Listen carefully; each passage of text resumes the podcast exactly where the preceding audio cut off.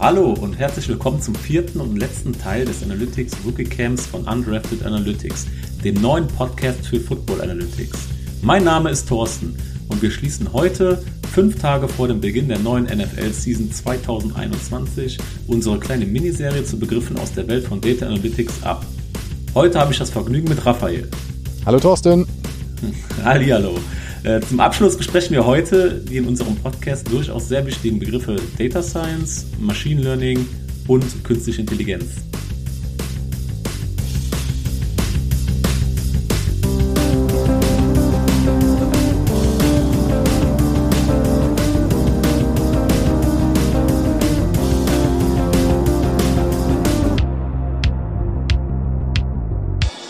Ja, fangen wir mal mit Data Science an und dem grundsätzlichen Konzept von Data Science. Wir haben uns in den vorherigen Folgen schon damit beschäftigt, dass wir Entscheidungen auf Basis von Daten treffen wollen. Wenn man sich jetzt aber erstmal anschaut, was man da so als Daten bekommt, dann ist das erstmal ein riesengroßer Datenwust. Also wir haben äh, uns Daten eben über die letzten Jahrzehnte NFL gezogen, was einfach unfassbar viele Daten sind und äh, die bestehen natürlich aus vielen einzelnen kleinen Datenpunkten. Also Nehmen wir mal ein Beispiel, äh, dass, keine Ahnung, Patrick Mahomes in Week 2 in der Season 2020 ähm, für 20 Completions hatte oder sowas. Ähm, das sagt ja jetzt erstmal noch nicht so wahnsinnig viel aus oder auf, ich sag mal, auf Basis so einer Information oder eines einzelnen Datensatzes kann ich jetzt noch keine Entscheidung treffen, sondern ähm, man muss diese ganzen Daten zusammenbringen, analysieren und in, in einen bestimmten Kontext bringen genau, das, äh, darum geht's im Groben in Data Science. Jetzt bin ich kein Data Scientist, äh, dafür haben wir zum Glück den Thorsten dabei. Äh, Thorsten, erzähl doch mal, wie machen wir das denn? Ja, im Grunde genommen bedeutet das einfach, dass äh, wir die Entscheidungen, ähm, wenn wir die treffen wollen, dann, dann holen wir uns wie du schon eben gesagt hast, zur Unterstützung Daten herbei und wenden einfach wissenschaftliche Methoden an. Hört sich einfach an, ist es aber nicht immer. Und wir versuchen so Muster und Zusammenhänge zu entdecken und die Daten damit auch zu beschreiben. Ja, auf diese Weise werden Erkenntnisse dann abgeleitet und dann können wir dann hoffnungsvoll, äh, hoffentlich datengetriebene Handlungsempfehlungen abgeben. Diesen Ansatz beziehungsweise dieses Arbeitsfeld, Daten zu analysieren, auszuwerten und Erkenntnisse abzuleiten. Also die Extraktion von Wissen aus Daten nennt man Data Science. Genau, und die ganze Idee dieses Podcasts ist es ja, ähm, dieses Konzept auf die NFL anzuwenden. Und ähm, da gibt es unendlich viele Möglichkeiten und Beispiele. Also wenn wir uns jetzt zum Beispiel einfach nochmal den letzten Super Bowl anschauen, Tampa Bay gegen Kansas City, da fallen innerhalb eines Spiels so wahnsinnig viele Daten an. Also äh, man kann sich zum Beispiel anschauen, wie oft die Defense geblitzt hat. Die Frage ist eben, was, was macht man jetzt mit so einer Information? Ähm, Thorsten, wie funktioniert das denn innerhalb der Data Science? Ja, wir benutzen also einen Werkzeugkasten, haben wir äh, uns aufgebaut und äh, das umfasst ein breites und äh, ja auch interdisziplinäres Feld von Methoden, woraus man dann äh, zum Beispiel dann Statistik, äh, das ist ja, das hat man ja schon mal in Folge C, also hier äh, beim letzten Mal erklärt, wo man dann zum Beispiel äh, feststellen kann, ob ein Unterschied von einem Mittelwert wirklich signifikant ist, das heißt, können wir damit eine Aussage treffen. Äh, wir können aber auch Zeitreihenanalysen machen. Wie äh, verhalten sich bestimmte Kennzahlen im Laufe der Zeit und ähm, auch miteinander und untereinander. Äh, wir benutzen dafür Algorithmen. Die sind bekannt aus Folge 2 unseres Analytic Rookie Camps. Wie können wir Daten auf sinnvolle Art und Weise zielgerichtet am Computer verarbeiten?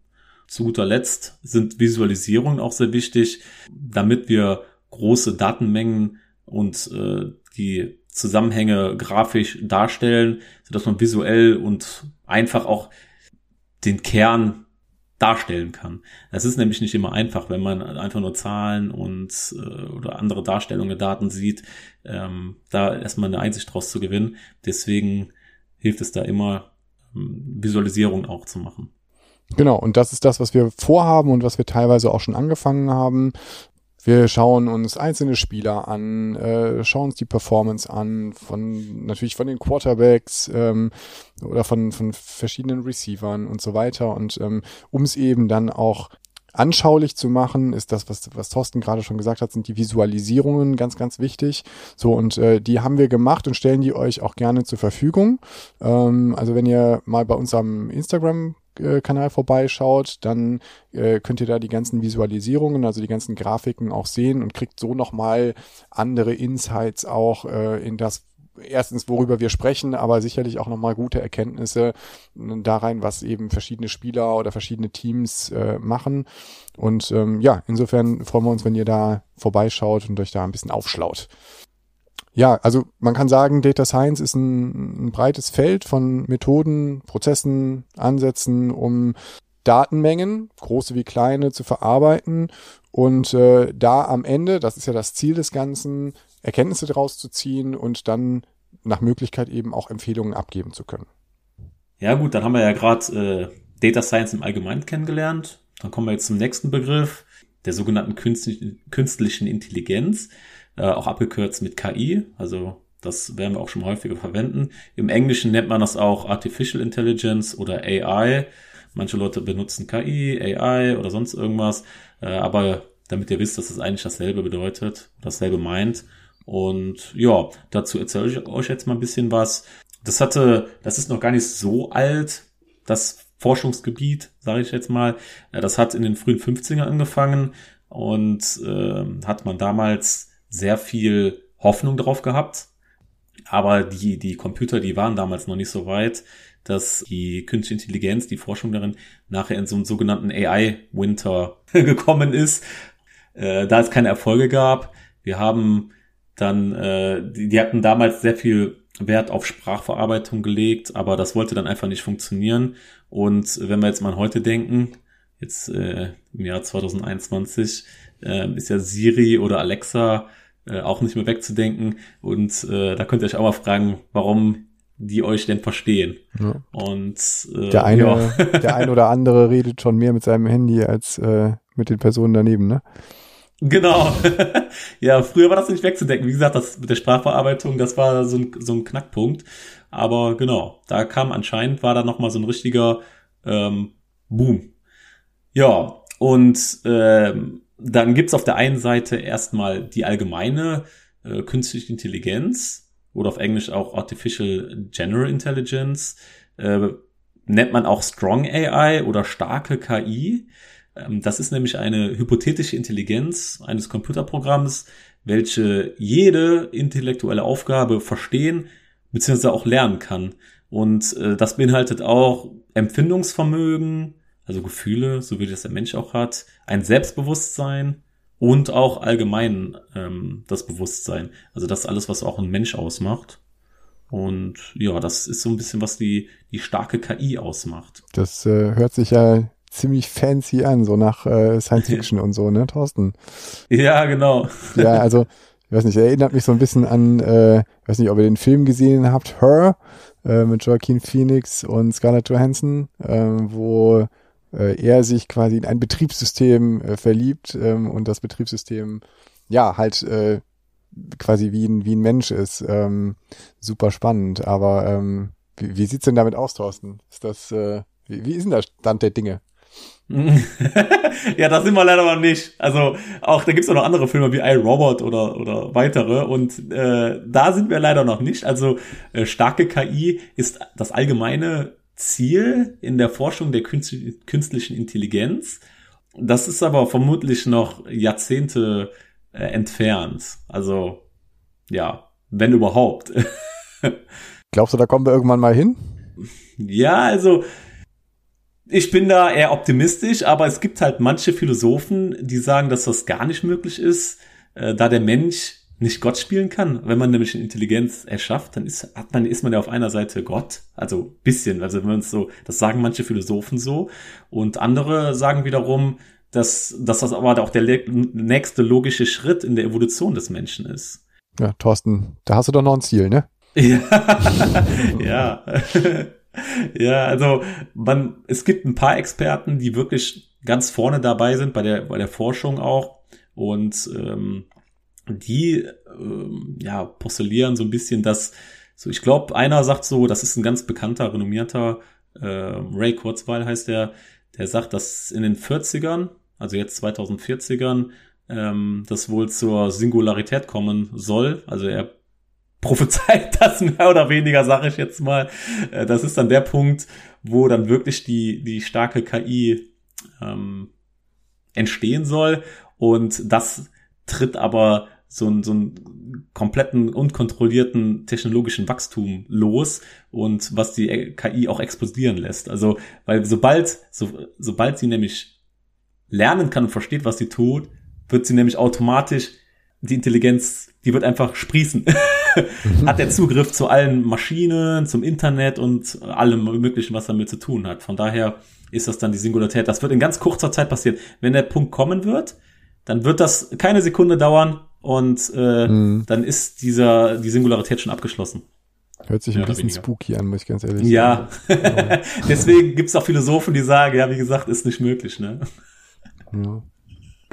ja. Dann, dann, dann wird's nämlich auch irgendwann interessant, um herauszufinden, wie kann man denn eine KI oder eine starke KI, wie kann man die denn identifizieren? Also, mhm. es gibt da nämlich so ein so ein Punkt, Raphael, stell dir mal vor, du würdest ähm, an deinem Handy chatten mit jemanden und dann wüsstest du nicht, was an deinem, was dein Gegenüber ist. Das heißt, es ist eine neue Person, du kennst du nicht und ähm, dann möchtest du gerne herausfinden, sagen wir mal, du bist jetzt im Jahr 2039 und würdest gerne wissen, ja, schreibe ich denn jetzt mit einer KI oder schreibe ich mit einem Menschen? Und äh, dann hast du die Möglichkeit, was machst du denn dann? Wie versuchst du das dann rauszufinden? Wie würdest du das machen? Boah, schwierig. Ähm, da gibt's keinen. Also irgendwas, kleiner, irgendwas Verrücktes fragen. Irgendwas, ja. Äh, also du kannst fragen und schreiben, was du möchtest. Du musst halt nachher nur sagen, äh, okay, ähm, das ist eine Maschine oder nicht. Also das ist dann, also wie gesagt, du kannst alles schreiben. Das, es gibt da auch keine definierte keine definierten Fragen, die du stellen kannst. Das, das musst du für dich selber dann entscheiden. Das heißt, du darfst alles fragen und oder auch schreiben und dann musst du die Entscheidung dann für dich selber äh, treffen. Ja, das ist dann so der Turing-Test, so nennt er sich. Und ähm, das ist so der allgemeine Test, der bis dato quasi dafür verwendet werden würde, wenn es eine starke mhm. KI geben würde. Da gibt es noch ein paar andere Tests, aber da kann man sich auch alles Mögliche ausdenken. Gut, also wir haben festgestellt, da sind wir noch nicht. Strong AI äh, kommt vielleicht mal noch, aber da sind wir im Moment noch nicht. Was ist denn im Moment schon möglich? Ja, im Moment haben wir die sogenannte schwache künstliche Intelligenz oder auf Englisch Weak AI. Das ist eigentlich die künstliche Intelligenz, die wir heute immer wieder hören, wenn wir von KI sprechen. Also das, was damit gemeint ist. Also eigentlich ist, wie der Name schon sagt, eine schwache und die ist nämlich auch nicht menschenähnlich, hat keine menschenähnliche kognitiven Fähigkeiten, hat keine Persönlichkeit, kein Empfindungsvermögen, Selbstbewusstsein oder Bewusstsein, also alles, was eine starke KI ausmacht. Und ähm, sie beschränkt sich auf die Verwendung von Software zum Lösen ja, bestimmter Probleme oder Argumentationsaufgaben oder auch Expertensysteme. Und heute ist da eher Machine Learning gemeint, welches ich auch bevorzuge, da äh, wie gesagt, KI, in dem Wort KI steckt ja schon Intelligenz auch drin, also künstliche Intelligenz. Und wie gesagt, äh, für mich ist das eher diese starke KI. Und da muss man auch stark unterscheiden, ähm, um das auseinanderzuhalten. Okay, damit wären wir dann eigentlich auch schon bei unserem letzten Begriff, ne, aus den äh, dreien, die wir uns für heute vorgenommen haben, dem Machine Learning. Kannst du das vielleicht einfach nochmal abgrenzen gegenüber der KI? Also so ein bisschen was hast du ja gerade schon gesagt, aber mhm. ähm, was konkret heißt das dann? Ja, also Machine Learning ja, das ist äh, auf Deutsch, wie gesagt, äh, auch äh, maschinelles Lernen genannt. Das ist ein Teilgebiet der KI, der allgemeinen KI. Und das beschäftigt sich damit bei der, für die künstliche Degenerierung von Wissen aus Erfahrung. Also jetzt merkt man langsam, jetzt bauen wir so eine Brücke auch zu Data Science, weil Data Science benutzt nämlich auch manchmal selber Machine Learning Verfahren. Und hier heißt es, dass ähm, ein System aus Beispielen versucht zu lernen und versucht auch diese zu verallgemeinern. Also nicht nur auswendig lernen ist hier das Stichwort, sondern versuchen zu verallgemeinern. Das heißt, ich versuche oder die die die ähm, dieses Machine Learning Modell versucht ähm, Entscheidungen zu treffen, wo es vorher noch nicht diese Situation gesehen hat. Also sonst wäre es ja einfach nur stumpfes, Aus, äh, stumpfes auswendig lernen, aber das wollen wir nicht. Deswegen hier die, die Verallgemeinerung.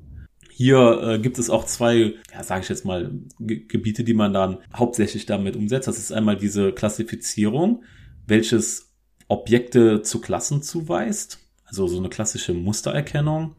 Ähm, hier könnte es zum Beispiel sein, ähm, wir befinden uns im, im vierten Down und äh, panten wir jetzt oder lassen wir das lieber sein? Also es ist einfach eine Ja- oder Nein-Entscheidung. Es sind zwei Klassen. Das kann man so runterbrechen. Und auf der anderen Seite gibt es diese Regressionsanalyse. Ähm, da versuchen wir nämlich Beziehungen zwischen verschiedenen Variablen zu modellieren. Das könnte jetzt wiederum sein, wie viele Yards wird denn ein Running Back in der nächsten Season machen? Also hier reden wir wirklich von der, von einer Zahl. Wir versuchen die Zahl vorherzusagen und nicht nur eine Klasse. Das ist da der Unterschied. Diese zwei Sachen sind relativ wichtig. Das, die werden wir auch, ja, vielleicht mal, wenn wir wieder darauf zurückkommen, wenn es soweit ist. Und, aber keine Sorge, wir werden es dann gegebenenfalls auch nochmal erläutern und erklären. Ja. Und also wir werden ja im Laufe der Saison auch immer wieder Prognosen abgeben und ähm, mal schauen, wie intelligent unser System am Ende ist, was wir da entwickelt haben. Genau, also wenn ihr euch wundert, ähm, wie das äh, oder was da im Hintergrund abgelaufen ist, dann könnt ihr euch die, die Begriffe Klassifizierung und Regressionsanalyse merken. Das ist ja. das, was da im Hintergrund abläuft. Ja, genau. Also, ja, Hast du, hast du gut zusammengepasst. Genau. Dann ansonsten würde ich einfach mal so ein paar Beispiele nennen und äh, vielleicht fallen dir ja auch noch ein paar ein. Ähm, mhm. Also Beispiele von Machine Learning. Hier Bilderkennung, Objekterkennung. Also das könnte zum Beispiel so ein Face Unlock am Handy sein. Da muss man nämlich die Person selber erkennen und klassifizieren. Fällt dir da sonst noch irgendwas ein? Vielleicht? Was, ja, also Bilderkennung? Ich glaube, ähm, ich, je nachdem, was ihr vielleicht auch so beruflich macht, ne, ähm, also ich, ihr habt ja vielleicht schon gehört, ich mache Recruiting. Ähm, auch da ist es so, dass äh, AI zumindest in der Diskussion ist und auch nach und nach kommt. Also äh, es geht um die Frage eben, ähm, inwieweit Maschinen, Computer bei der Mitarbeiterauswahl unterstützen und helfen können. Also dass die zumindest schon mal auf Basis von ähm, Erfahrungswerten aus der Vergangenheit heraus bestimmte Kandidaten vorfiltern oder, oder auch beurteilen und bewerten und so äh, gemeinsam am Ende mit einem äh, Menschen ähm, entscheiden, passt dieser äh, Kandidat in, ein, in das Unternehmen, ja oder nein. Also das ist, glaube ich, ein äh, sehr, sehr plastisches Beispiel, ähm, wo Machine Learning auch in der Arbeitswelt eine Rolle spielt. Hm. Ich glaube, das wird sowieso, jetzt wo du es sagst, äh, ziemlich relevant werden, wo jetzt auch so ein, so ein, so ein globaler Shift Richtung ähm, Remote Working geht dass äh, jetzt kann man sich halt weltweit überall bewerben, also je nachdem welcher Job man, welchen Job man verfolgt, aber das erhöht ja auch die Bewerbungszahlen und dann muss man ja eventuell auch so ein Pre-Screening machen und da kann das eventuell auch, also fällt mir jetzt gerade so ein, spontan. Mhm. Ja. ja, auf jeden Fall. Und ja, ansonsten gibt's da noch andere Beispiele, äh, wo Machine Learning eingesetzt wird. Das ist einmal hier autonomes Fahren, also wie man zum Beispiel beim Tesla kennt, der muss ja die Fußgänger erkennen, also diese Objekte erkennen, Mustererkennung wieder hier, äh, muss andere Fahrzeuge erkennen und äh, muss die Straße selber erkennen, damit er weiß, wo er langfahren kann. Dann gibt's noch Sprachverarbeitung, haben wir eben schon mal gehört. Ähm, Siri oder Alexa, die müssen ja quasi das, was, was, was, was wir sagen, äh, müssen die ja transkribieren und erstmal zu Text machen und dann auch verstehen, was, was, was wurde da gesagt, um dann eine eine intelligente Antwort dazu finden.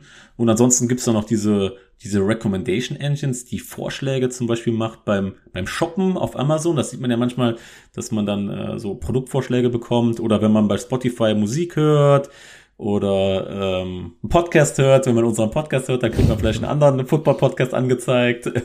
Das sind alles so Recommendation Engines oder auch personalisierte Werbung. Und ansonsten gibt's noch zig weitere, wie zum Beispiel Chatbots, um den Support zu erleichtern, Sprachübersetzung im Allgemeinen, Betrugserkennung, also so Fraud Detection beim Banking und auch in Computerspielen.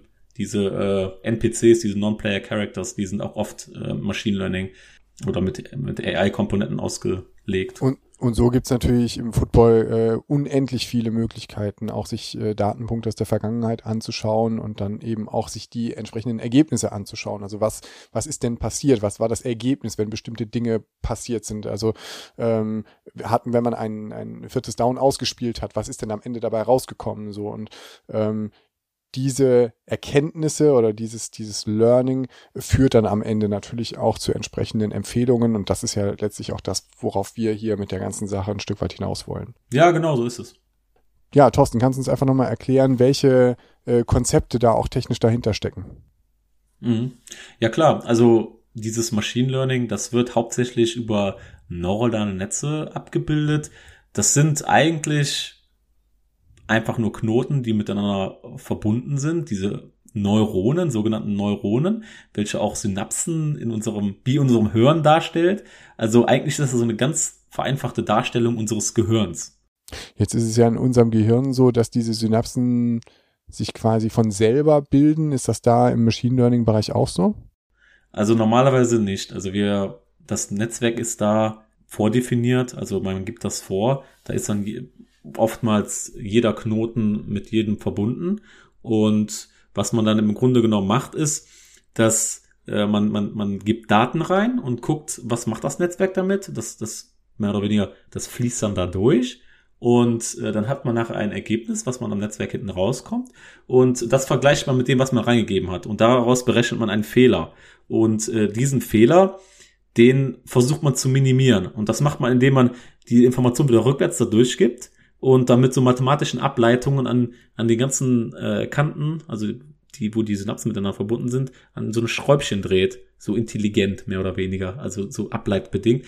Und äh, das macht man dann mehrmals, das wiederholt man dann, bis äh, man hoffentlich den Fehler, soweit es geht, äh, minimiert hat. Aber das Netzwerk ist mehr oder weniger statisch. Da sind keine Synapsen, die sich so bilden. Und jetzt wissen wir auch, warum das Ganze Data Science heißt. Ja, genau.